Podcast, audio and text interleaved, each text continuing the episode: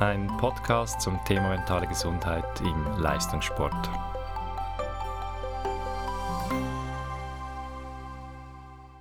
Hello, everyone. My name is Philip Rötlin, and in this episode of the podcast, uh, I will talk in English, and we will talk in English. And the reason is my guest, Wendy Bruce Martin. Wendy is the national coach of the Swiss women's gymnastics team. Wendy was a gymnast herself and uh, competed in the 1992 Olympics. Wendy, welcome to the podcast. Thank you. Nice to be here. So the, the topic I would like to talk to you about today is psychological safety.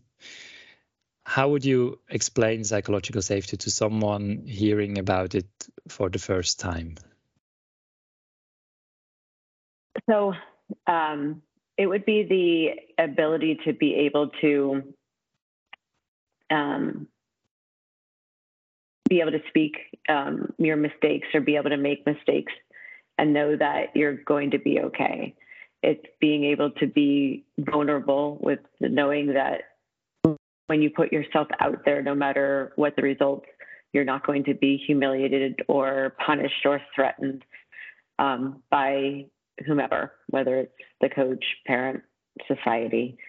Um, so it's it's having kind of a stable and, and having a, a, stability to where you're allowed to win and lose, succeed and fail, but it, it's not erratic or irrational. It's it's learning. It's it's kind of an even keel of of being able to hit some good points and some bad points, but being able to know that you you will come back to this normal and and you you are safe to be able to try.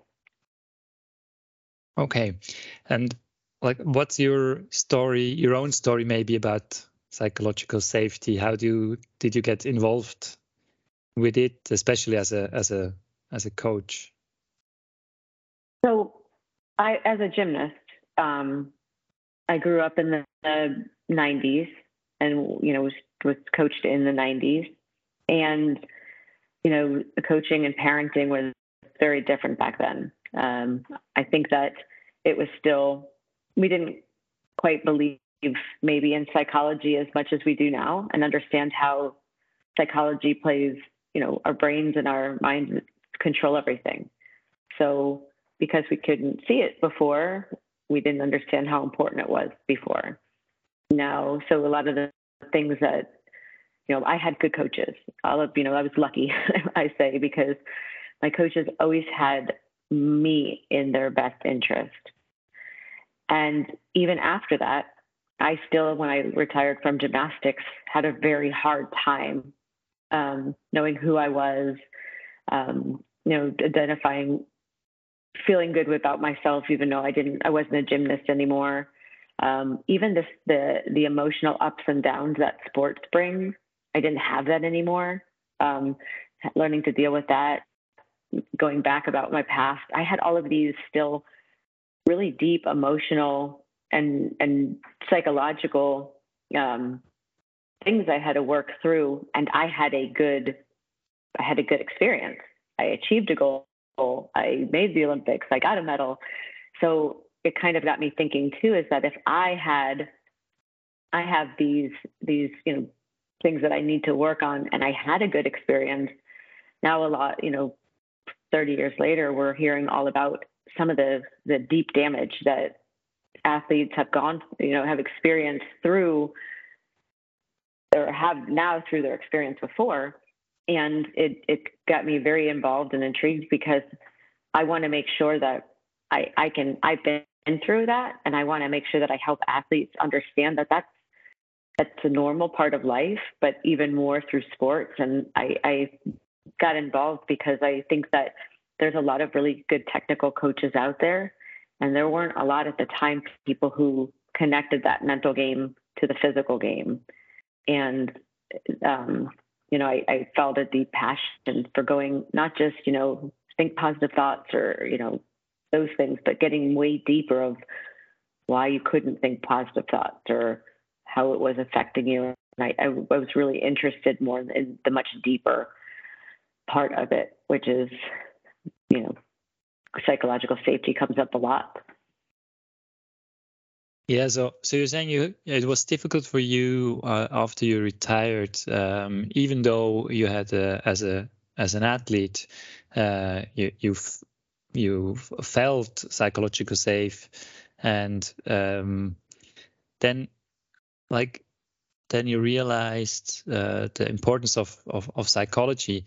And well, was it like some, some, something special that you when you came across psychological safety um, uh, that that you you thought well it's, an important like concept for me? Um, uh, was it the stories uh, for, from athletes maybe uh, who who didn't experience the same you know you didn't have the same luck as, as you did or or what was it I think it's just an important piece that you can't. It, it's a part of the. It's a part of the puzzle. You know, we we train our athletes to physically know what to do. We we we discuss emotions. We we discuss you know emotional regulation, but there's a reason why they can do it or they can't do it, and that's the psychological aspect. To where, you know, we can, you know, I, the, some of the people that you probably run into as well that are like, they don't believe in psychology, there's something that maybe they don't feel psychologically safe to admit they're wrong, or that there's something else, or even going back in their past and saying this is maybe what caused this.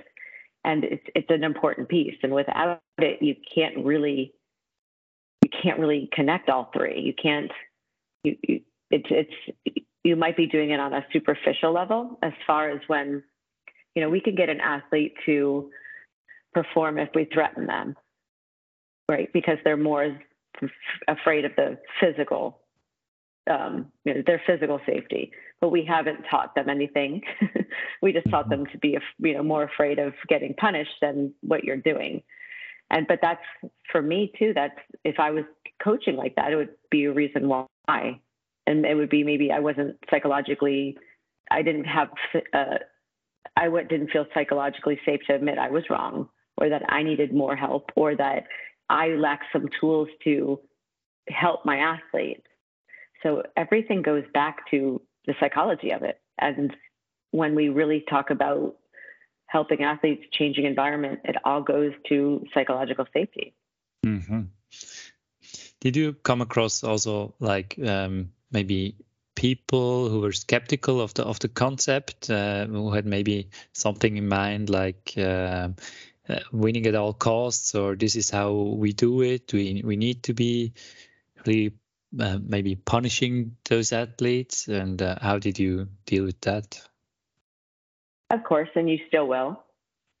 I think um, you know when you ask somebody uh, you know what their core values are or what, what you know the the breaking it down and saying okay because we still run across that because of course you know in, in sports especially up being a national team coach, we're not there just to play. We want to win, but it's the it's the way we're going to go about doing it.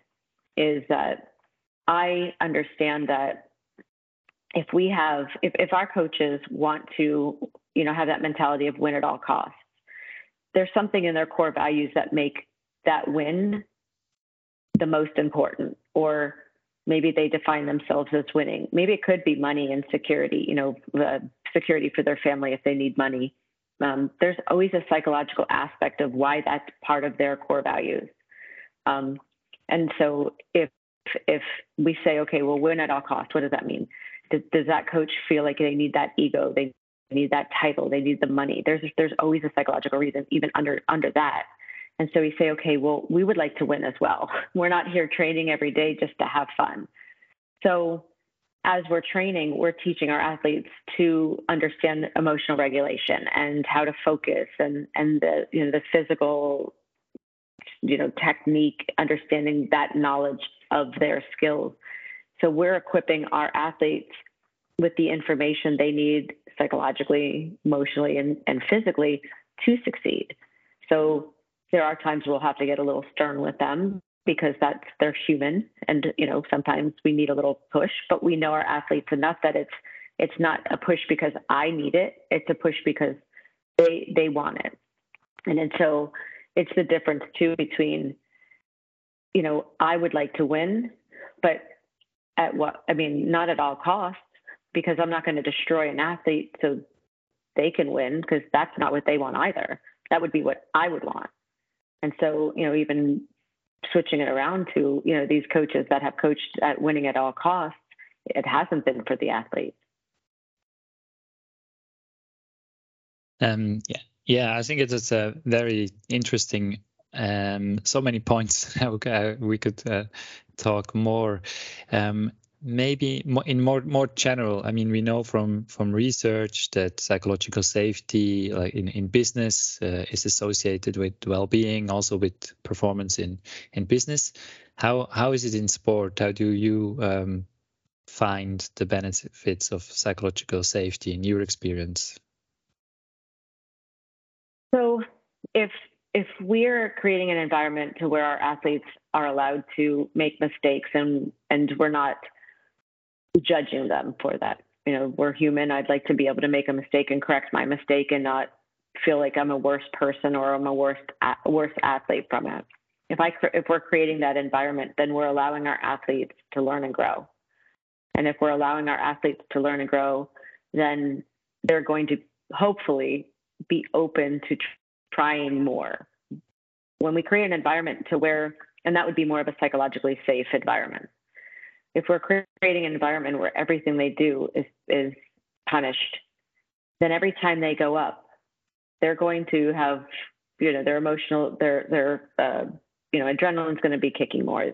Their focus isn't going to be on the the or the the structure of the skill. It's going to be on am I going to do this right and get punished for it, which is going to create them probably to not do the skill correctly and to then get more punished for it to where it's going to create a cycle where they're going to be scared to try to where you know when you're when you don't feel you're in safety why would you keep trying? If you feel if you have a really good really good feeling that if you give a try there's a good chance you're going to fail and you're going to get punished i'm going to stop trying.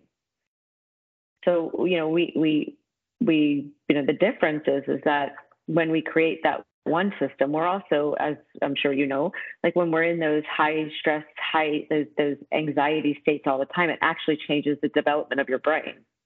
So then we're perpetuating the whole the whole negative cycle because then those parts of the brain of the athlete become stronger. So now they're more aware of of if they're going to get in trouble, and so their you know their nervous system kicks in uh, quicker, and and it perpetuates that cycle. So the difference is, is that if we are creating an environment to where they aren't, it's already going to be stressful in gymnastics. Their skills are scary. We don't need to add to that. We need to let them be able to fall and just say, okay, what happened? You know, did you did let go a little early? Okay, how do we fix that? And creating environment to where they can make those mistakes. It's it's and the the, the whole point of this is like one clearly is not good, but it's I think it's just the lack of education in the psychological, you know, be, for coaches understanding the psychology and development and their lack of knowledge, this is easier. It's easier to punish and threaten. You will get immediate results. But what you're creating is actually what you don't want. So then we go back to the coach. For them to learn, they have to be psychologically safe, you know, have be psychologically safe to admit they were wrong and change. So it's a hard cycle. Yeah. Okay. Um, did you uh, like uh, and how you do you do that if you like if you if you um, meet coaches uh, who are hesitant maybe to to practice psychological safety more because maybe they feel like a, a loss of performance maybe because it's the way they they always did it how would you respond to them I mean, we, we, we see it now with our kids, with our athletes. Um, when you take away the threat, um, it's it's you're going to see a dip um, because we have to then change that system of you know even some of our athletes at first wanted were so used to the the negativity and the push that when we took that away they didn't understand it and but we I you know I tell them I said I'm not going to get mad at you. So if you're trying to get start a fight, I'm not I'm not going to I'm not going to get mad at you. So with performance at all, you know, I, I understand that. it's the same thing with the coach. If I'm trying to explain to the coach or help, and the, the coach has to buy into. So if a coach is, you know, if there's a coach that just is that resilient or that much feeling psychologically in da- like say the the psychological danger, sorry, um, they have to they have to want to buy in, and if they don't want to buy in, it's not going to work.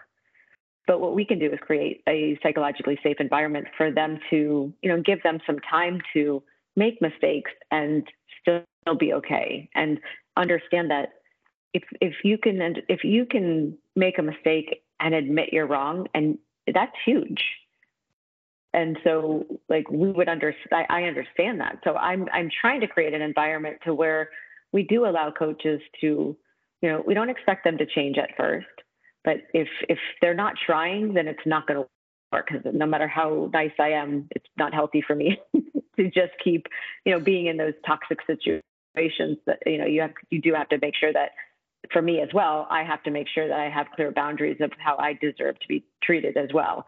Um, but if a coach is trying and wants to change, then we have to create that environment for them to say, okay, well, you're, you know, you can make a mistake and fail, and it's okay. We will move forward you know, there's certain things I think if you're there's some coaches that might say the wrong thing to the athlete because maybe they don't have the vocabulary to say to say it in a way that's healthier. So we can teach that. Um, you know, if there's a coach that's um, more of a behavioral issue, you know, that's kind of where we need to draw some lines. Is that if you're making poor behaviors, even regardless of what it is, then you know that's not acceptable no matter what. So I think that the difference too is that some of the behaviors they can they can show, um, you know, we we have to keep them within those ethical guides, those ethical boundaries. But if they're willing to change and wanting to change, I mean, that's all we really want. Yeah.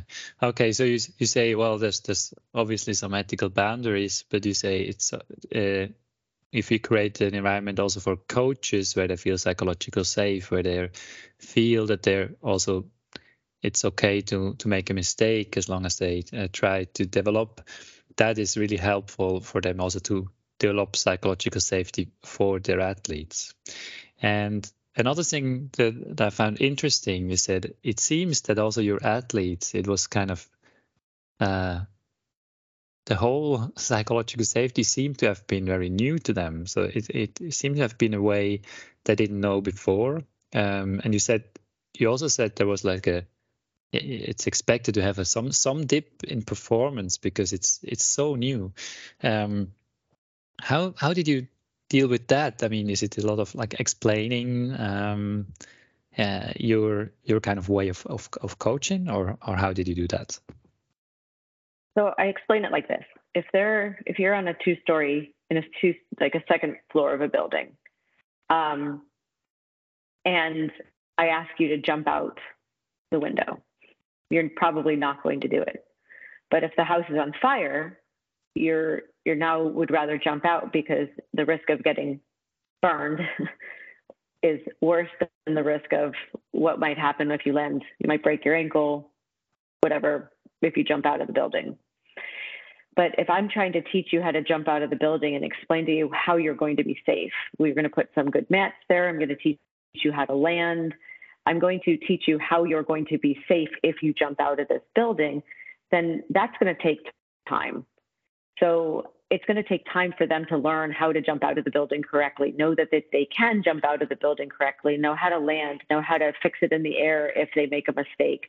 And that takes time because before if an athlete was used to just jumping out and getting hurt they're still not it's going to be even more to where i'm going to say yeah well you jumped out but you didn't have the right landing or you didn't have the right mats so that's why you were injured before but we're going to teach you how to do it the correct way. So you're not going to need a fire behind you to jump out of the building. You're going to jump out because you want that experience. You want to know what it feels like to fly through the air. You want to know you can stick that landing. So you're going to know all of these things that, that to keep you safe. That takes time. So at first, the athlete might not want to jump out of the building for quite a while, and that's where you would get that dip of. And I'm not saying our athletes won't perform their skills. That that's not the correlation. The correlation would be you know, in a in a competition when there's a lot of other factors going on, sometimes an athlete will perform because they're scared to they're they're scared to disappoint their coach or they're scared that they're going to get punished. And and you know, I'm not going to do we're, we don't do that to our athletes. Um, so they have to compete because they want to see what they can what they're capable of doing in a competition. They that and, and it's all going to be on them. So if they're waiting for us to to say go do it or you're punished, that's not going to happen. And that's that's where sometimes they cannot have a as good as a competition. And I'm not saying that did happen, but I'm saying that that, that you know, in some of the kids it could feel that way because if they are used to being pushed and punished, um, it is it is weird if you're not. If you make a mistake, they have to experience it. They have to go through it and know I didn't get in trouble. Okay, so she was right. Like she she isn't going to yell at us for making a mistake, you know. And they have to experience that, and then they have to know, oh, I am safe. So now I can just go. I can go for it because it's not. It it yes. And I said, you know, if if you fall and we don't make a competition, we'll cry together. Not because I'm mad at you. It's because yeah, we worked really hard for this. It didn't happen. Be a little sad and then come in the gym the next day and keep training. Sometimes they have to go through that to know that that will really happen. They will be okay. Mm. Uh, so that's, I think it's a great example with the with the burning house. So in terms of psychological terms, you you, you try to um, change the motivations uh, of your athletes from like an avoidance motivation, trying to avoid the fire, to um, a motivation where they try to to uh, uh to an approach of avoidance where they try to like have this feeling of uh, of being in the air, and and also I think something else that happens is uh, maybe you can comment on that as well. Uh, that this kind of also shifts the the responsibility um, to also uh, to the athletes because it's not they it's not something they do because someone else is uh, punishing them, but it's something they do because they they want to have the feeling them themselves. That shift is hard because when you go from an external to an internal drive, um, you know, then they they take the responsibility of their performance as well you know, when it's an external, they can blame the coach if it doesn't work. But when they it doesn't work for them, if they're, you know, but when they take the responsibility, it's hard for them too. Uh, they tried, it didn't work. It's okay. So, that's also where we have to make sure we're very consistent with. I'm not upset at you for deciding to make this to, to choose this, and it didn't work, because I think in the long run, if we can teach them that, they're going to be healthier people after we're done. But also, if we can, can keep them in the sport, they're going to be better competitors. So, you know, um, but I think the the funny thing is, it's always been their responsibility. If they make a skill, it's on them. If they don't make a skill, it's not. It's it's on them. If they win, it's on them. It's never. I, I never have really control over them. It's always a false feeling of control I don't control them. Nobody else controls them. It's just a feeling that we do. Because in the end, we could walk away. You know, if your coach is punishing you or threatening you, you could walk away. you know, we could. They they but they feel like they you know they couldn't. But if they are successful, it's always been on them. They're always the one getting up there and performing, regardless of whatever the reason was. So even letting them know is you did this before, not because you were threatened, but because you were strong enough and talented enough and knew what to do and you went out and did it. So if you could do that with, that threat, can't you do that without that threat? You know, and, and it, it does take while, a while to convince them because it's, you know, trust is something that has grown over a very long time. And trust can be broken in an instant. And then it's hard to regain that trust. But it, it's the trust is is a is a firmer. It's it's it's it's more solid. It's more real. It's more of that strong foundation that we we would rather have our athletes have than you know a, a fragile confidence because of, of an external pressure. Yeah. So um, psychological safety has many benefits. It, it takes a while. Um, Wendy Bruce Martin, thank you so much for this talk and for being on the podcast. Thank you very much. Thank you.